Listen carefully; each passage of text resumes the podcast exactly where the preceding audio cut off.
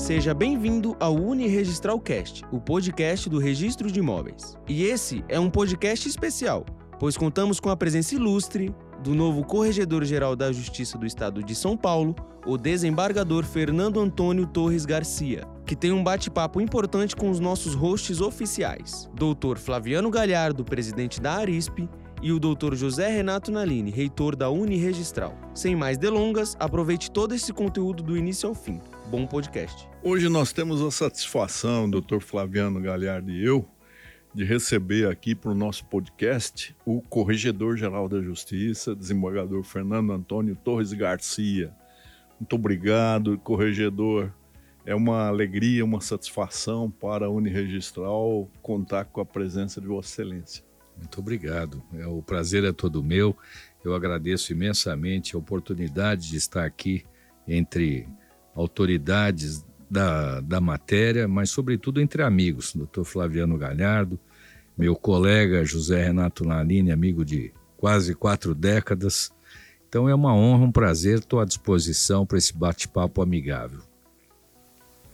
Desembargador, muito obrigado é, pela sua presença aqui, né, pela honrosa presença, que os registradores se sentem assim é, é, muito muito honrados mesmo por tê-lo aqui conosco e espero a gente ter aqui um, um, um bate-papo aqui com o nosso corregedor, né, Tornalini?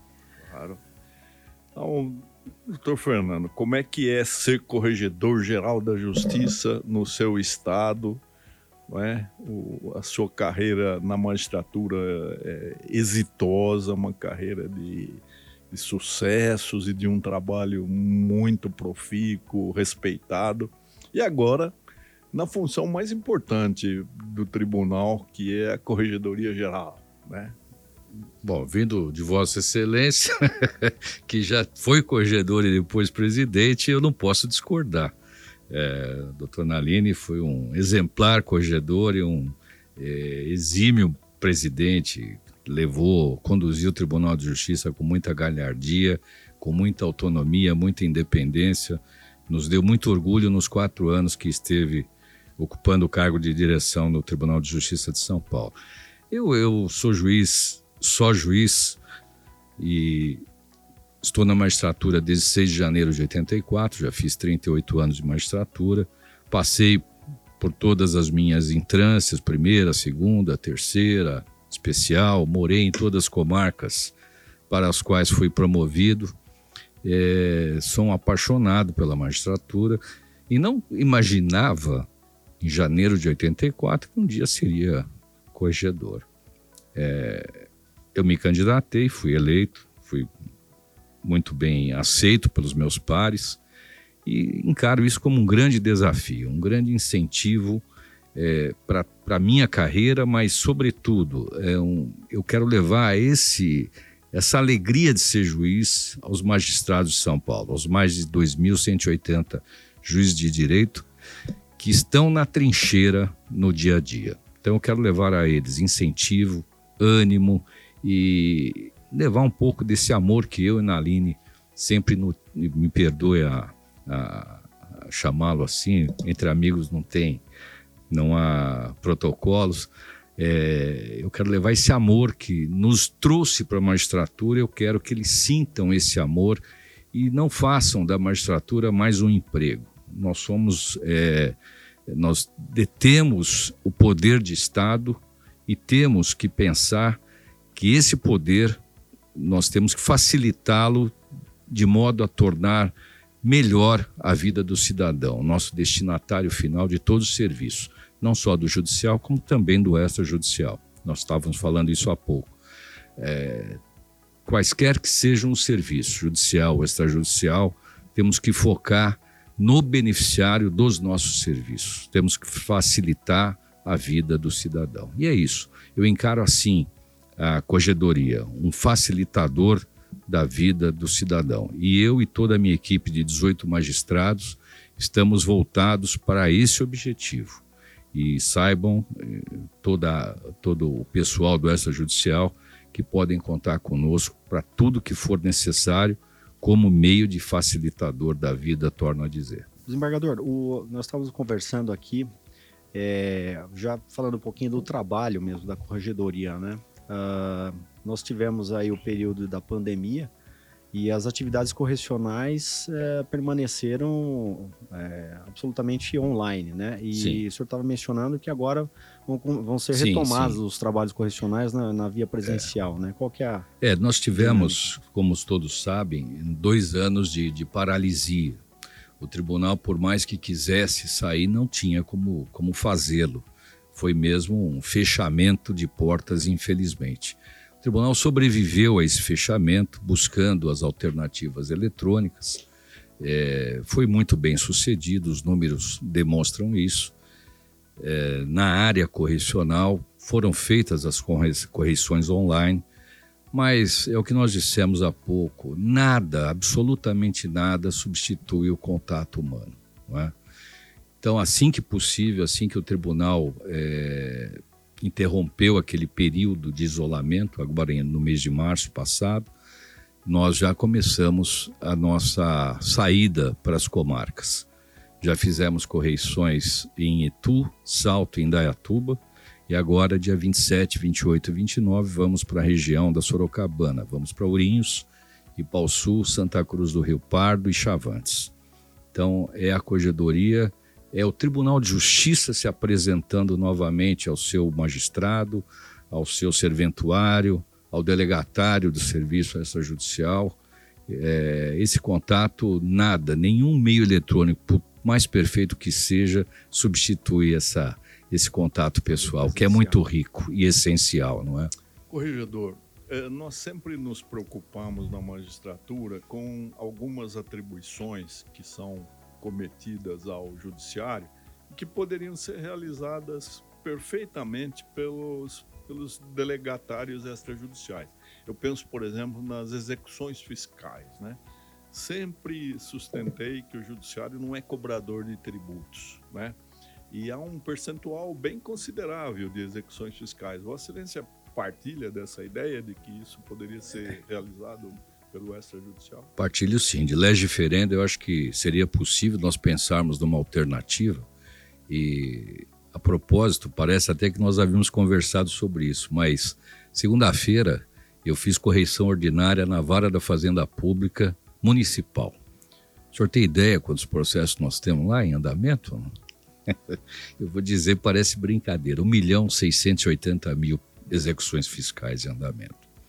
Coisas ajuizadas é, por incrível que pareça, 1990, é, 2008, 2005, e ontem eu fiz a reunião com a equipe que foi essa correção, nós temos que pensar em alternativas.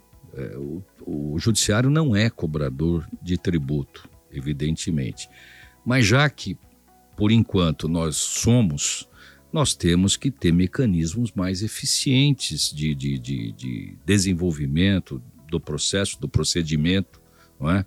Então, e para isso, nós temos que ter a colaboração do órgão interessado, no caso, a prefeitura. Então, nós vamos buscar agora um contato com, com, com o executivo, com a chefia do executivo municipal, e mostrar a eles que nós precisamos de mecanismos, de elementos que eles nos, nos entreguem para que se torne viável essa atividade. É? é? uma carga, uma sobrecarga exagerada e, de certa forma, inútil, porque nós temos 645 municípios no estado de São Paulo, às vésperas de encerrar a, a gestão, a, a, cada ano, os prefeitos inundam o judiciário Exatamente. com milhares de certidões de dívida Exatamente. onde não há indicação do, do devedor, não há endereço e nós ficamos com essa massa falida sobre as nossas costas. Sobre as nossas costas e sobre a nossa responsabilidade perante a, perante a sociedade. Como se nós não, não pudéssemos, não conseguíssemos agir. Mas é como o senhor falou, é, na maioria das vezes nós não temos sequer elementos para poder buscar a citação do devedor. É impressionante. E o, nós sempre, sempre sugerimos, né, fizemos isso lá em Itu, numa, numa conversa, que o judiciário procure o executivo e sugira, por exemplo, o protesto. Não é? Sim, sim. Mas por que, que não se protesta? Porque não, o, o chefe do executivo não quer se comprometer com o eleitorado, é. não é? que, com o contribuinte que é o eleitor dele. Então ele prefere inundar o judiciário de, de, de iniciais que não tem a mínima viabilidade, não é? Mas ele dá uma E satisfação né? para o eleitorado dele. Então proteste, tem elementos, proteste, não é? Mas não vai protestar porque é um voto que ele pensa que vai perder. Então a gente vive nesse círculo vicioso e eu concordo sim, sim plenamente. De lege ferenda, eu acho que tem que ser estudado um mecanismo para que o, próprio destinatário do, do recurso, ou seja, o executivo, se incumba de cobrá-lo sem que o judiciário tenha que retorno participar pífio, disso. né, É, não, é morador. mínimo. é- Mas o senhor sabe que apesar desse, desse volume de execução fiscal municipal aqui em São Paulo, 1 milhão e 600 é, feitos, ainda que com todo esse, esse sistema atravancado, com toda essa morosidade que só pode existir com 1 milhão e 600 mil feitos, né? foi arrecadado mais de um bi nesse ano passado. Então, se nós tivermos um, um- um sistema que funcione, seja no judiciário ou fora dele, a arrecadação vai aumentar e muito. Então, eh, tem que haver interesse do chefe do executivo nesse sentido. E não cabe a nós, porque pouco, pouco sobra para nós nessa, nesse balaio todo, não E nós do Registro de Imóveis estamos entrando nessa discussão com a Prefeitura de São Paulo especificamente, é, porque essa, o sucesso da, dessa atuação do protesto, né, do, do protesto que tenha já contribuído significativamente para essa questão, é a questão de um cadastro atualizado. Né? É, muitas vezes a- o município não, não, não possui um cadastro adequado para protestar a pessoa certa.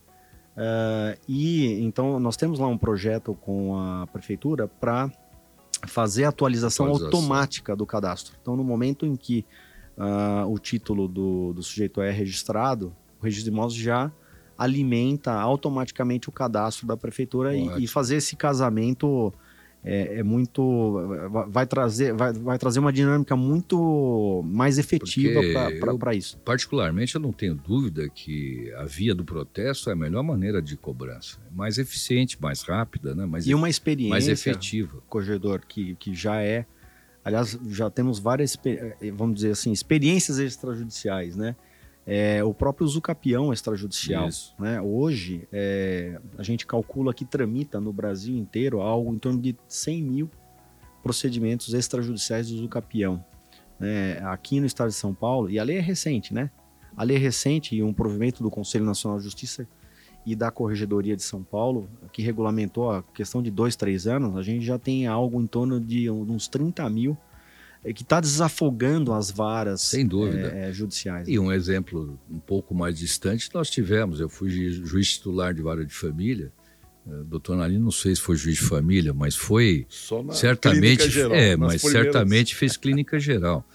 Quantos divórcios, separações, inventários nós nos fazíamos, nos debruçávamos, perdendo tempo em, em matéria que poderia ser feito fora do judiciário e agora é feito com muito sucesso, muita competência, não é? Então a gente tem que pensar em mecanismos de deixar no judiciário só aquele litígio realmente que necessite da intervenção estatal, seja absolutamente necessário. No, no instante que nós tiramos, é, e eu digo como usuário, recentemente tive que, infelizmente, fazer um inventário. Não, não busquei a via judicial, busquei a extrajudicial, mais rápida, eficiente, limpa, é, não há morosidade alguma, não é? Então a gente tem que procurar esses mecanismos, é uma, é uma maneira de é, desafogar o judiciário e deixá-lo para aquilo em que ele seja absolutamente imprescindível. É? O, o extrajudicial, corregedor, é, agora já mais especificamente aqui entrando na, é, na atividade extrajudicial, é, eu tive a felicidade de participar da, de uma banca de concurso do Tribunal de Justiça em 2011, que foi presidida pelo, pelo, pelo grande desembargador Donegar Morandini. E o desembargador Dona, Do, eh, Donegar Morandini falava sempre para mim, né, assim, Flaviano, ah, o extrajudicial do estado de São Paulo é uma das vitrines é mesmo. do, do Tribunal de Justiça de São Paulo. Né? E assim, eu fiquei com aquilo gravado na minha cabeça, e, e- e, de fato, né? É, eu atribuo, é, embora eu sou um pouco suspeito, porque tenho irmãos, irmãos integrantes do judiciário, mas dois, aliás, né? É, pois é, mas mas a mas eu atribuo uh, muita muito a essa a, a esse ponto que nós chegamos, né, de, de avanço da atividade extrajudicial, por conta da, da seriedade, da, é, vamos dizer assim, da, uh, uh, da dedicação que o Poder Judiciário teve com o extrajudicial, depois, logo em seguida, depois da Constituição de 88, fiscalizando, exigindo uma boa prestação do serviço, né? Fazendo os concursos. Eu ia dizer isso. Ia a pedra, a pedra ponto, de, de toque, a meu ver, foi a realização dos concursos. Dos concursos. Públicos. Hoje está uh, tramitando o 12 concurso, segundo. né? E há estados que nem conseguiu fazer um concurso, né? Pois é. Então, eu queria que o senhor uh, pudesse falar um pouquinho então, sobre eu, isso. Então, eu, eu como, como você muito bem ressaltou, eu acho que a grande pedra de toque a partir da Constituição de 88 foi essa, esse pioneirismo de São Paulo, né?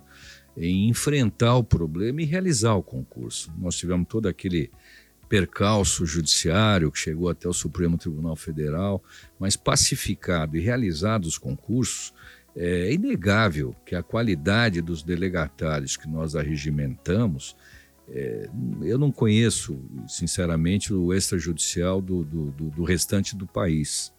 Mas eu não tenho dúvida que aqui no estado de São Paulo nós temos a fina flor da nata é, do notariado, do registrador de todo o Brasil. É, nós temos profissionais, é, e não vai aqui nenhum elogio, como o doutor Flaviano, de extrema competência, extrema capacidade, que pontificam na matéria. E, e o caminho é esse: o Brasil, se quiser ter um extrajudicial forte e competente, tem que cada vez mais incentivar o concurso público.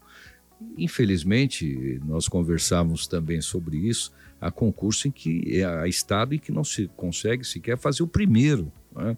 As influências políticas, os desmandos políticos existentes impedem que o concurso se realize, apesar de todo o esforço do judiciário local, do judiciário nacional, Conselho Nacional de Justiça, é, a gente tem estados em que isso, infelizmente, ainda acontece. Mas o concurso público, é, a meu sentir, é o único caminho para um, a formação de um extrajudicial em todas as suas atividades de absoluta excelência. Não há, não há outra, outro me, outra saída. E atividade correcional também. Né, correcional né, também. Atividade correcional uh, uh, séria, uh, eficiente. Né? Hoje as planilhas né, é, da, da, que a corregedoria é, propõe para os é. juízes corregedores permanentes, né, são é. exigem desde a capacidade é, técnica, técnico-jurídica do registrador e do notário, até é, a mais eficiência prestação lá na ponta para o usuário, é. no balcão e segurança da tecnologia, né? Então, quer dizer... Eu, quando comecei na, na magistratura, doutor Naline, bem antes que eu, é, a gente começava a carreira, ia para uma comarca de primeira entrância, onde você era corregedor permanente de tudo, né, Naline? É. Fazia tudo. Desde a cadeia pública, a polícia judiciária, registro de imóveis. E diretor era do fórum. É, diretor do fórum, é, tinha que controlar o combustível da, da Kombi quando tinha, né, Naline? Mas é, eu quero dizer o seguinte, que era uma, era uma atividade muito, hoje eu digo, com toda certeza, era muito rudimentar, né, Nalina? Sim. Se comparado hum. aos dias de hoje. Hoje o juiz corregedor, como, como o doutor Flaviano, Flaviano bem ressaltou, tem todo um aparato de uma corregedoria geral a, a poder auxiliá-lo, orientá-lo. Não que não houvesse antigamente, mas até a gente conseguir falar com o juiz auxiliar da corregedoria, às vezes levava dois dias, tinha que pedir ligação e eu caía, não tinha linha. É, não tinha. Depois veio o Telex, começou a melhorar. Enfim, hoje a, a realidade é outra. É, nós temos essa atividade correcional intensa, mas não só fiscalizatória. É isso que eu quero deixar sempre bem, bem frisado, sempre que eu posso me manifestar a respeito da Corregedoria Geral. O nosso objetivo é de auxílio e orientação ah, o poder disciplinar, poder sensório, ele vem com mera consequência daquele que não atende às normas padronizadas. Não é? Então, tenham todo o serviço extrajudicial de São Paulo, seja em registro, seja em nota, seja o que for, tenham na corregedoria um órgão de auxílio e orientação e é assim que nós focamos o nosso trabalho diuturnamente. Vossa Excelência me fez recordar que quando nós entramos na magistratura, o serviço judicial estava a cargo dos então cartórios extrajudiciais. Exatamente. Né? Uh, Era o cartório não oficializado. Sim, e é um serviço exemplar. Muito bem prestado. É? Com raras exceções, né? Dependendo é. de uma comarca é. onde o, o delegatário não contribuía financeiramente, faltava até papel, às vezes, lembra? É. Mas eu tive sorte, porque eu pelas também. comarcas em que eu passei, é, Barretos, depois Monte Azul Paulista, Itu, Jundiaí, eram uh, eram serventuários também, eh, acumulavam sim, né, sim, a função extrajudicial e a função judicial. E, e agora, parece-me que a, a consciência do serviço prestado, a ética, a, a vocação para servir era, era muito mais acentuada. Né? Sem né? dúvida. Não sei se a oficialização ela foi benéfica em todos os sentidos. É lógico, traz benefícios, mas também tem essa parte de perda dos valores, né? Sim, eu acho que é, o senhor tocou num ponto essencial, a vocação, né? É. A vocação é aquilo que nos traz a magistratura, assim como leva alguém prestar um concurso para ser delegatário de um serviço extrajudicial, é, é puramente a vocação. E, e o, o vocacionado presta um bom serviço. Ah, mas é, ganha-se bem ou ganha-se mal? Isso é evidente que nós precisamos ganhar, todos precisam sobreviver. Mas isso não pode ser o móvel principal de alguém optar por uma carreira, não é? Aquele que opta só por remuneração não vai ser feliz e, consequentemente, não vai prestar um bom serviço. É?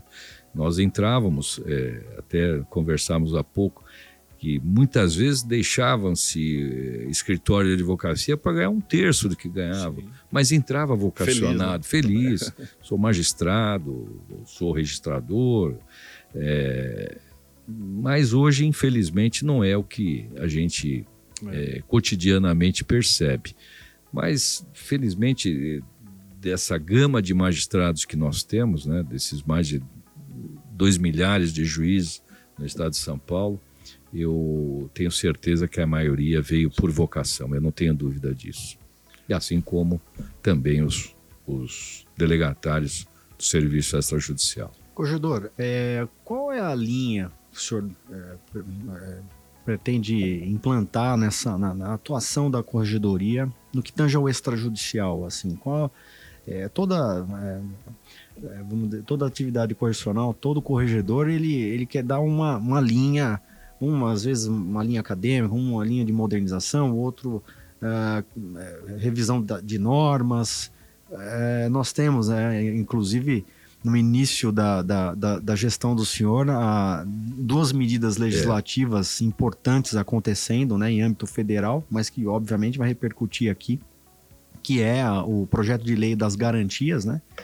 o projeto de lei 4188, né, que traz uma reformulação no, uma, um aprimoramento no sistema de garantias com alguns detalhes lá, é, digamos, estranhos, né? A, a, matéria que conhecemos. E a medida provisória 1085, que prevê lá uma série de mudanças na própria lei de registro público, na lei de incorporações imobiliárias, sim, sim. loteamentos, né? Então, como é que o senhor é, né, pretende? É, nós tomou, o novo Conselho Superior da Magistratura tomou posse no dia 7 de janeiro. Oficialmente, é, foi a cerimônia de posse administrativa foi no dia 7 de janeiro. Nos dias seguintes, eu, a minha equipe de juízes assessores do extrajudicial, nós fizemos uma reunião. É, a equipe é coordenada pelo Dr. Josué Modesto e fizemos uma reunião onde é, eu tive conhecimento da medida provisória, né? efetivo conhecimento dessa medida editada no apagar das luzes do ano 2021. E a preocupação, o que, nós vamos fazer na mídia? Falando, nós não vamos fazer nada por hora. Nós vamos primeiro maturar a ideia, é? vamos analisar, vamos estudar a lei, porque eu acho que muita coisa vai acontecer até que essa lei, se, até que essa medida provisória se converta em lei. e se é que vai se converter. Também existe até essa, essa dúvida pairando no ar, não é? Mas, é, como eu disse desde o início, a linha de conduta da corregedoria sob o meu comando vai ser vai ser de, de, de, de focar sempre a, facilita, a facilitação da atividade humana, facilitação do destinatário dos nossos serviços. Se para isso eu tiver que pontualmente alterar as normas de serviço, eu vou alterar. Já temos até uma, um, um estudo de andamento, um parecer que eu analisei ontem, que vai, vai ter que ser feita uma pequena alteração. Então, essas coisas, essas alterações pontuais, elas sempre terão que ser feitas. Mas não penso absolutamente em reescrever normas, mesmo porque elas foram reescritas há pouco tempo Recente. e muito bem feitas. Foi na gestão do desembargador Geraldo Pinheiro Freco, com a colaboração do atual presidente do tribunal, doutor Ricardo Mairanaf. Então, é, em termos de, de, de, de normatização, eu só vislumbro alterações pontuais, desde que essenciais. Né? Então, não penso em reescrever normas, se é. Não vou passar para a história como um corregedor que acabou de, de criar Sim. uma nova normatização, não é isso. Então, é, o meu foco é este: fazer alterações pontuais que venham só ao encontro da, facilita da facilitação da vida do usuário. E da simplificação. né? Exatamente. Eu acho que todo o mecanismo eletrônico é muito bem-vindo, desde que focado nisso. Mas, evidentemente, sem nunca perder é, o que a gente costuma brincar, chamar de poder de certificação. Não é? É, tem que ter autoridade daquele que certifica. Quem certifica é o delegatário, é o oficial. Sim. Não podemos atribuir isso a uma máquina. Não é uma máquina ou um, um ente abstrato que vai passar a certificar e dar fé. Então, é, vamos focar sempre na autoridade do oficial do registro, não é? Seja ele do registro imobiliário, registro de pessoas naturais. É, eu acho que nós não podemos transferir essa responsabilidade da pessoa física para um ente abstrato jurídico, por exemplo. Corregedor, um- uma das políticas estatais mais importantes, principalmente nesse momento que o Brasil precisa de uma injeção na economia, não é? E nós estamos sofrendo um combo de crises, né? É a questão da regularização fundiária. Nós temos legislação adequada, só que há tantos atores que, de certa forma, a operacionalização dessa política ela fica prejudicada, né? inibida de quem é a iniciativa? É do Poder Executivo? O registrador teria protagonismo? É, todos têm interesse, porque não é uma questão meramente registrária, né? é uma questão de cidadania. Quando se entrega um título, aquele que era um ocupante clandestino de uma área ou quase sempre vítima de um empreendedor inescrupuloso, né? O pobre paga religiosamente suas prestações, depois não tem registro, né? E quando ele recebe esse título, ele tem um status civitatis sedimentado, Sem dúvida. consolidado. Aí ele obtém financiamento, ele reforma a casa. Vossa Excelência pensa em, em- fazer alguma coisa para tornar isso mais efetivo? Porque tudo parte de São Paulo, corregedor. Exato. Né? Dona Aline, eu acho que aí eh, envolve uma conjugação de, de, de vontades, não é? Não exclusivamente do judiciário, do legislativo, do extrajudicial, mas sim tem que haver um conserto voltado a esse objetivo. Eu participo agora, por, por, por imposição estatutária, né, do Colégio de Corregedores Nacionais, de todos os corregedores dos estados membros da federação. E lá se criou agora, eh, foi incluído ontem nesse grupo, um grupo específico que vai cuidar dessa reforma fundiária. Então, vai ser o que esse, esse grupo? Composto por esses corregedores, por todos os corregedores, juízes assessores, vai ser um laboratório de, de, de troca de experiências. Nós, em São Paulo, temos problema fundiário? Temos, mas muito ínfimos se compararmos a Amazônia, estados do, Bahia, do, do né? norte, nordeste, a Bahia, Minas Gerais, por incrível que pareça, mais para o fundo, na zona da, da mata. Então, eles nos trazem muito mais eh, problemas e soluções que nós não vivenciamos aqui em São Paulo. Talvez pela, pela sedimentação que existe já na nossa área registrária, não é? é nós não convivemos diariamente com, esses, com esse tipo de, de, de, de demanda. Então, esse grupo vai ser um grande laboratório de troca de ideias. E no estado de São Paulo, a gente pode fazer isso sim. É, confesso que não havia pensado nessa, nessa possibilidade, mas é uma via que se abre não só no judiciário, mas com a colaboração de todos os envolvidos no extrajudicial e até depois, num segundo passo, com, com o envolvimento do Poder Legislativo também, que é fundamental e essencial. Mas eu acho a ideia muito, muito proveitosa, muito importante. Uma coisa também que me, sempre me ocorreu, principalmente nos últimos anos, corregedor, é que nós estamos numa mutação violenta por causa da quarta revolução industrial, a informatização, a cibernética. O mundo é outro, né? Nós estamos ouvindo, inclusive a, a crise moral que nós vivemos, né? né? E nós precisamos pensar, talvez, na revisão dos concursos, tanto o concurso para as carreiras jurídicas, o concurso para juiz, o concurso para promotor, para defensor, mas o concurso para os extrajudiciais, né? para os delegatários. Então, uh, um concurso que é baseado apenas na, na memorização, né? para entrar numa realidade que é hoje toda informatizada, nós não precisaríamos dar um passo adiante.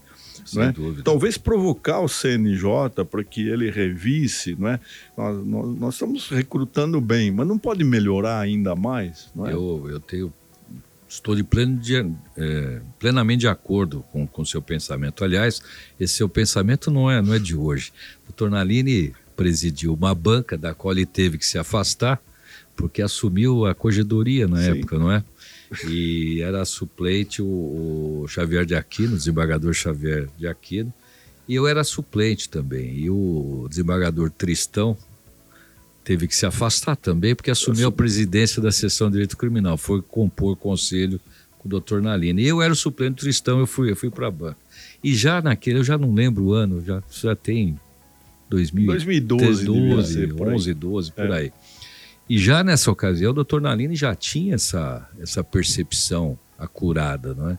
é nós não podemos trazer é, robôs para a magistratura ou para o serviço extrajudicial.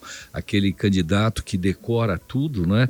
despeja tudo sem nenhum raciocínio e no formato que o concurso é feito, talvez isso tenha, tenha até, sucesso até, porque, até hoje. desembargador, o, o, quem recruta são os cursinhos. Exatamente. É tão previsível o nosso concurso que os cursinhos têm, ah, hoje tem coach de, de exatamente tem, não e, não é, e não é raro concurso. eles acertarem até a pergunta principal Evidente, que vai treinam até para entrevista é, pessoal né? até então, a postura até tudo acho isso que a gente precisaria retomar é, mas né? hoje como como o senhor bem sabe disso a normatização dos concursos ela está centrada no Conselho Nacional de Justiça tudo que nós fazemos nós observamos as resoluções do Conselho Nacional de Justiça. Todo o procedimento de um concurso, seja para a magistratura, seja para o extrajudicial, ele é focado nas normas do Conselho Nacional de Justiça. Então, foi exatamente esse, esse realce que, que o doutor Nalini deu.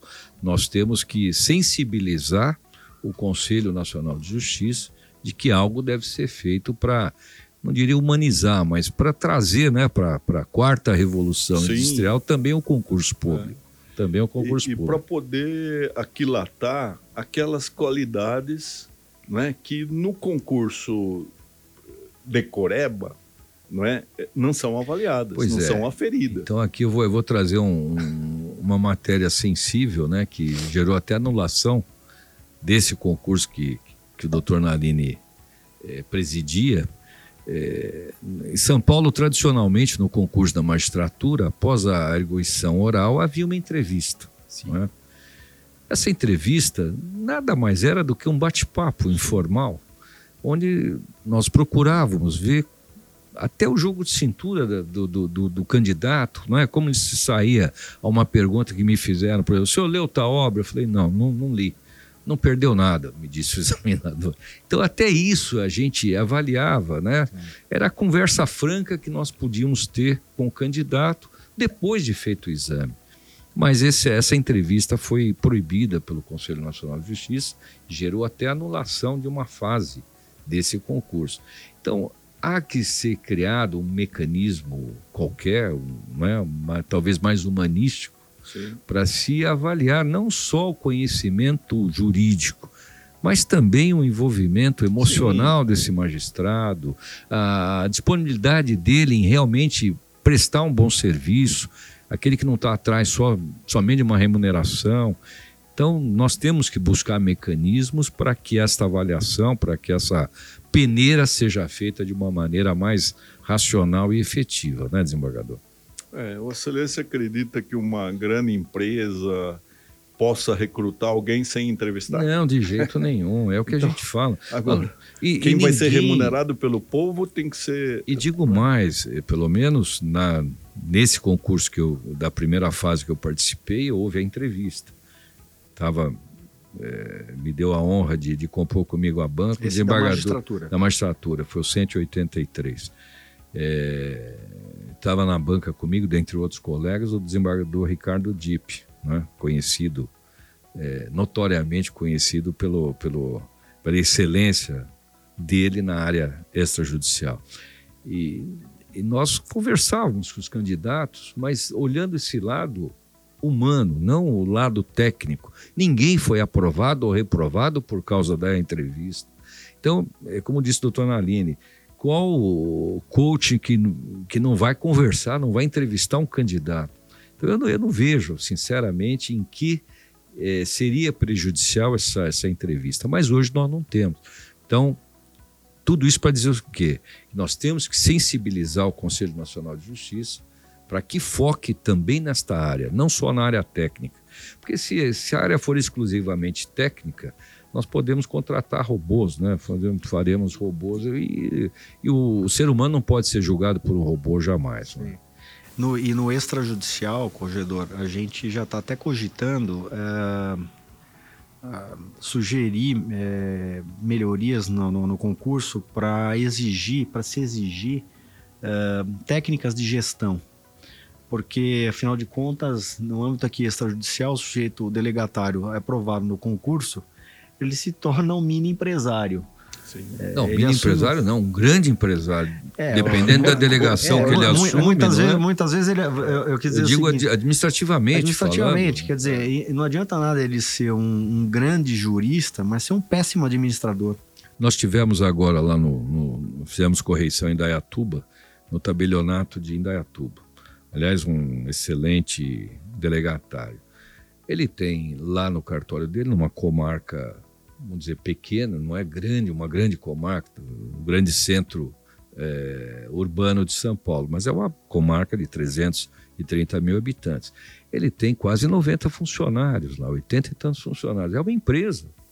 Sim. Então, saber gerir, né, ter conhecimento de gestão, de gestão, eu acho que é fundamental também. É uma, é uma boa iniciativa essa, de se cobrar também atributos né, é, gerenciais de um candidato a uma, a uma delegação extrajudicial. Né?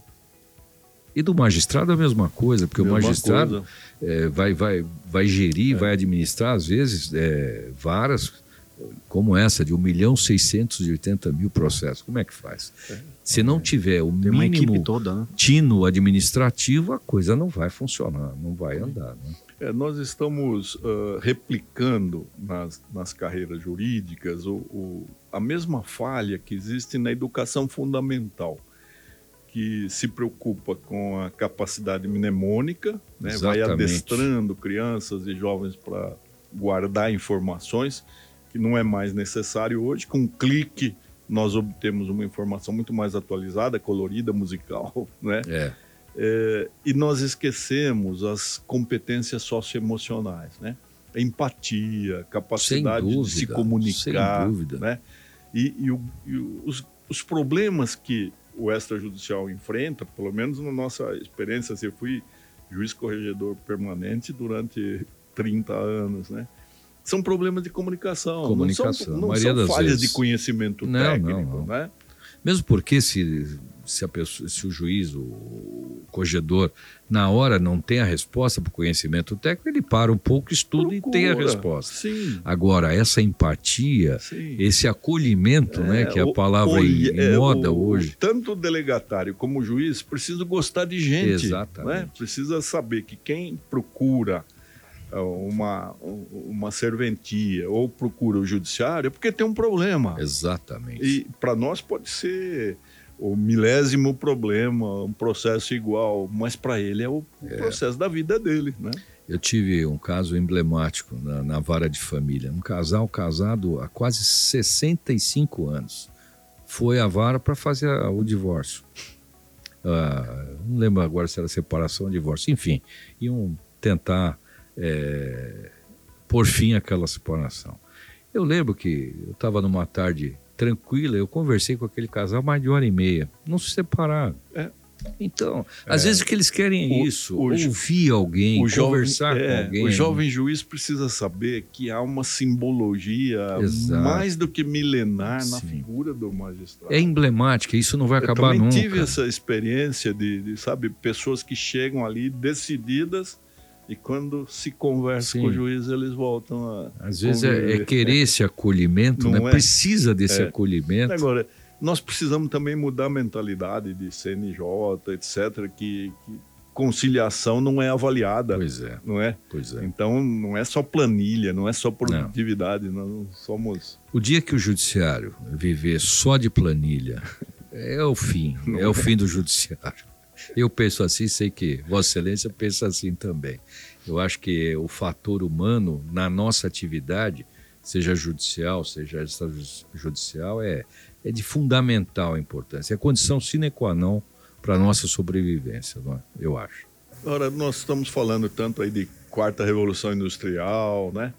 É, vimos essa experiência da pandemia, né? Que tem esses lados. Houve o lado positivo do acréscimo da produtividade imenso, mas o lado humano ficou sacrificado.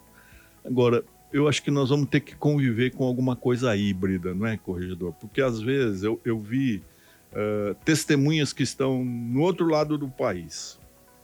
Como é que nós vamos fazer, expedir uma precatória, quando nós podemos fazer uma videoconferência ouvir pessoas? Então, eu acho que hum, usar dessa, desse sistema híbrido pode ser uma solução Não também. tenha dúvida. Eu, eu É. tenho dito para todos, né, especialmente nas correições que nós estamos fazendo na área judicial e também no, no, no extra, é, aquele judiciário que existiu até o dia inicial da pandemia, ele não vai existir mais em termos de, de, de, de atividade propriamente dita. Né? É, nós hoje teremos que conviver com esse sistema híbrido, não tenho dúvida disso. Tivemos exemplos durante a pandemia de uma, uma rogatória que levaria dois, três anos para ir e voltar.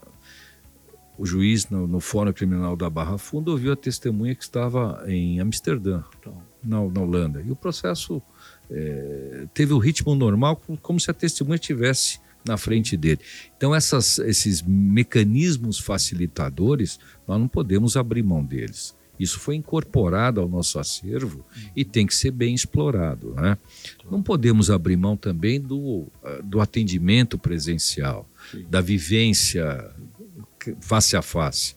Mas todos esses, esses essas soluções eletrônicas, tecnológicas que vieram, tenha certeza que já estão e serão cada vez mais incorporados ao nosso, ao nosso dia a dia. Até porque nós estamos imersos numa revolução Não, é irreversível. irreversível. Muita há, coisa mais virá, já está acontecendo e, e nós às vezes nem nos damos conta, né? Tanto que, recentemente, o Conselho Superior da Magistratura editou a Resolução 850, que cuida justamente deste, deste trabalho, vamos dizer, dividido. Um tanto presencial, um tanto telepresencial, permitindo que o nosso servidor, o nosso magistrado, não tenha que todo dia comparecer ao fórum. Então, conforme a classificação da comarca, da entrância, é, esse, esse comparecimento será percentualmente maior ou menor. Então, isso já está incorporado no nosso dia a dia.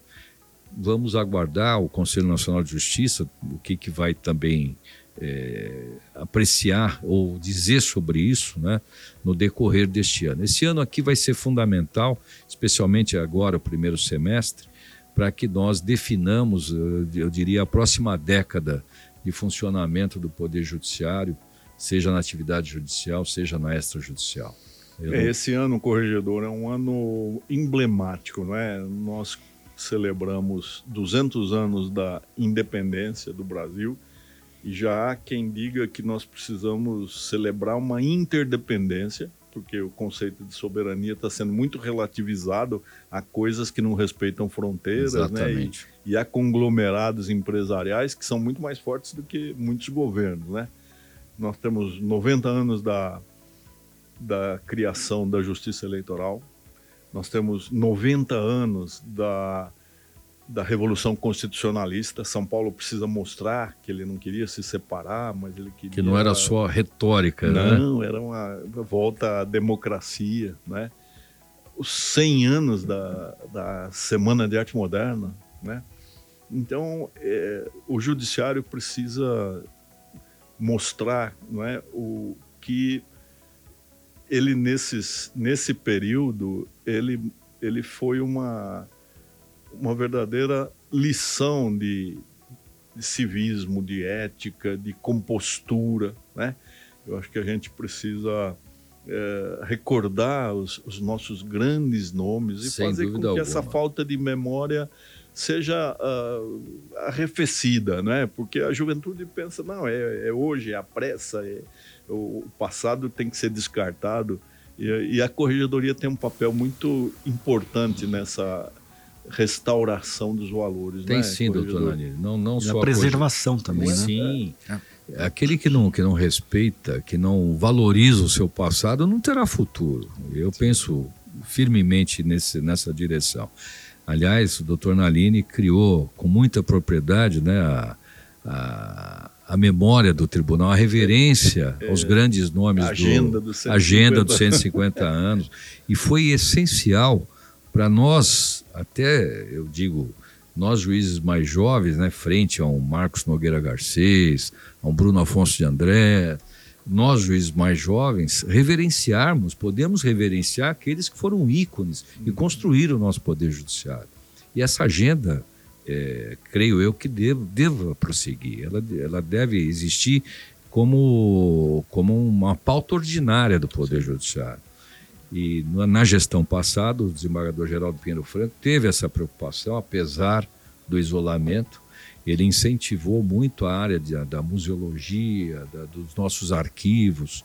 Então, tudo isso tem que ser muito reverenciado para mostrar, não só ao nosso magistrado, mas mostrar à população a importância de ter um judiciário forte, efetivo e democrático, não é, desembargador? Além da beleza arquitetônica Ah, do tribunal, é- né? Não há tribunal mais bonito do que o Tribunal Verdade. de Justiça de Aquilo São é uma, Paulo. uma joia rara, né? uma, é um presente que Ramos de Azevedo deu, deu para o Estado de São Paulo. Realmente é. Quem não conhece, eu acredito que todos envolvidos na área conheçam, mas quem não conhece deve correr. Pra conhecer o quanto antes. virtual também, que é muito... Facilita. né? Ah, mas nada, mas podendo ir pessoalmente, Claro, aquilo ainda. enche os olhos e transborda o Mas- coração é, de mas- alegria. Mas, como Vossa Excelência está falando com o Brasil inteiro. Ah, né? sim, evidente. Então, O- quem não o- puder estar em São Paulo, porque São Paulo sempre é o destino da maior parte dos brasileiros, né? sim. Aqui, os melhores hospitais, os melhores museus, os melhores teatros, né? Não é... não- não é, é assim, não E barrismo à parte, o, o prédio mais bonito do Tribunal de Justiça. Claro, né? Então, quem não puder estar pessoalmente, faça a visita virtual, que é Sim, uma visita sim. muito E interessante. nós temos também, a, se tivermos alguém de outro estado que queira conhecer pessoalmente, nós temos visitas guiadas presenciais. Basta entrar em contato com o cerimonial do Tribunal de Justiça, É. que essa visita é agendada com o monitor explicando cada obra de arte. Olha, É uma visita espetacular. Um Brasil de 1.300 faculdades de direito, né? Em vez de fazer excursão para Cancún, vem aqui para São Paulo conhecer o tribunal. Corregedor, o ano que vem, falando de tempo, né? Uh, nós também somos velhinhos. O, o, registro de imóveis, o ano que vem, vai fazer 180 anos. Puxa. Dia 21 de outubro. Uh, e, e, a gente até está preparando também bastante essa data, fazendo esse trabalho muito é, bem. de levantamento histórico, né? É, da construção dos nossos juristas lá é, no século XIX, né? Que construiu um bom, arquitetou um bom sistema de registro de direitos, né? Que é fruto hoje Hoje o que nós temos é fruto de, todo, de toda dúvida. essa construção histórica. E eu é, tenho escrito e falado isso, de que isso é uma conquista do brasileiro. Né? O, o bom sistema de registro que nós temos. Né? Como é que você enxerga o, o registro de imóveis brasileiro, a importância dele na constituição do, do do direito real de propriedade, né? O direito real de propriedade, propriedade imobiliária é, é, um dos pilares né, do Estado de Direito, né? Então Sem a gente dúvida. já começa a avançar para conceito de democracia, né? Então, como é que o senhor, o senhor vê o registro de imóveis? Eu acho é, não há nada mais é, palpável para o cidadão, para o ser humano, ter o seu próprio teto, não é? é? A pessoa da mais humilde até o, a mais categorizada quer ter o seu teto. E isso é a demonstração da verdadeira cidadania. Então, todo esse sistema que foi criado ao longo de 180 anos, assim como o judiciário também o foi, ele vem sendo formado momento a momento, é, momento histórico, a cada momento histórico. E ninguém chega à excelência do serviço prestado hoje no Estado de São Paulo pelos registradores do nada. Tanto que foram 180 anos de construção constante, assídua, não é?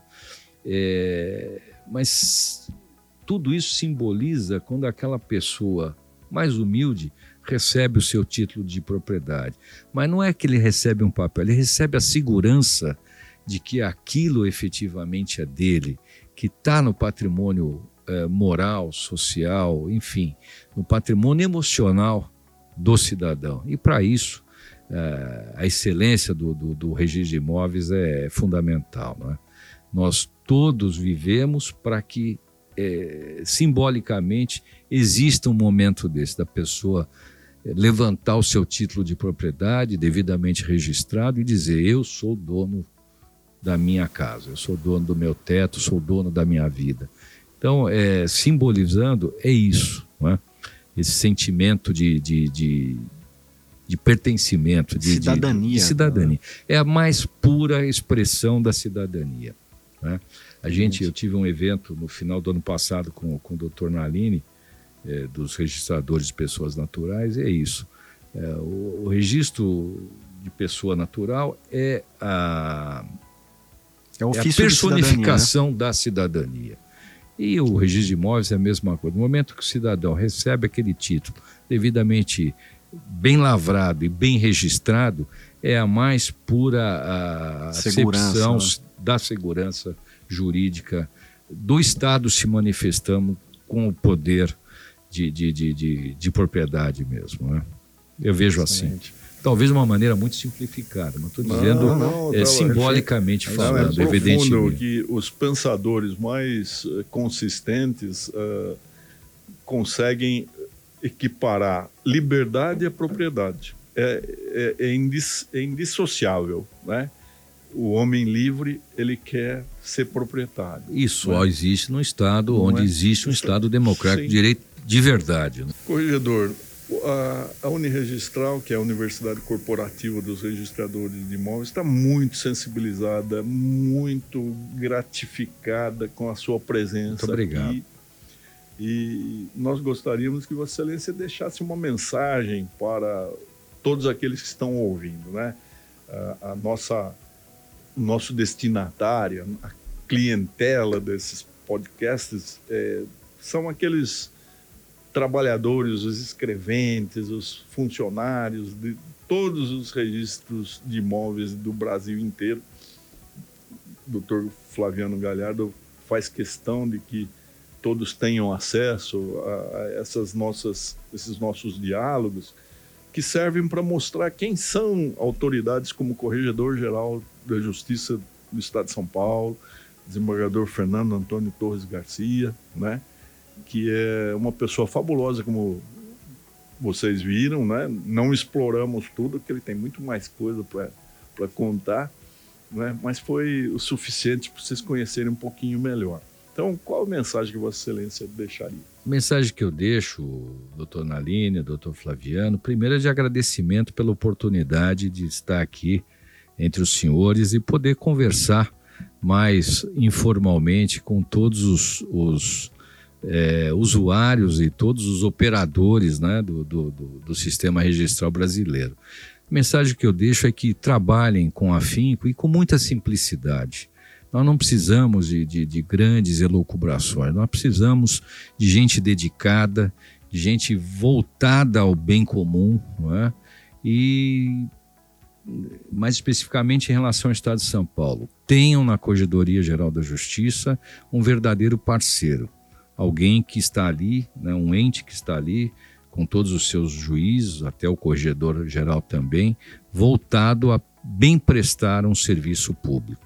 Esse é o nosso objetivo. Então, tenho em nós um órgão de orientação, auxílio e de apoio, sempre que necessário for. Estamos todos à disposição da população de São Paulo, voltados nesse objetivo único.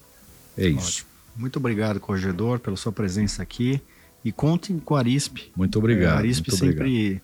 esteve à disposição e vai continuar. A Arisp é uma grande parceira, eu tenho acompanhado nos últimos anos, né, com os últimos corregedores, e saiba que contamos também com o apoio da, da Arisp e de todos os órgãos voltados é, no segmento extrajudicial.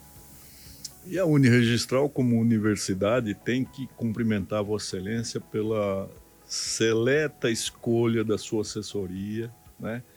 A chefia do extrajudicial confiada ao Dr. Josué Modesto dos Passos eh, foi acertadíssima, né? Nós sabemos que, segundo o nosso grande guru, erudito Dr. Ricardo Dipp, ele é a pessoa que Exatamente. melhor conhece registros e direito notarial. Josué, Josué, Karen, Cristina, Letícia, Estefânia são meus braços direito, esquerdo, perna, tudo. Porque eu não venho, como todos sabem, não é a minha área de atuação nesses últimos anos. Então eu preciso contar com apoio imprescindível, né, conhecimento técnico desses magníficos magistrados. Muito bom, eu acho que vocês gostaram. Nós tivemos aqui o desembargador Fernando Antônio Torres Garcia, corregedor-geral da Justiça do Estado de São Paulo.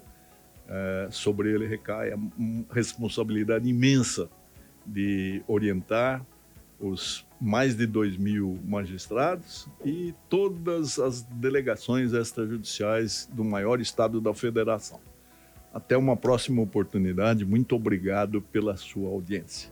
E aí, curtiu nosso podcast? Siga a Uniregistral na sua rede social preferida e fique por dentro do universo do registro de imóveis. Até a próxima!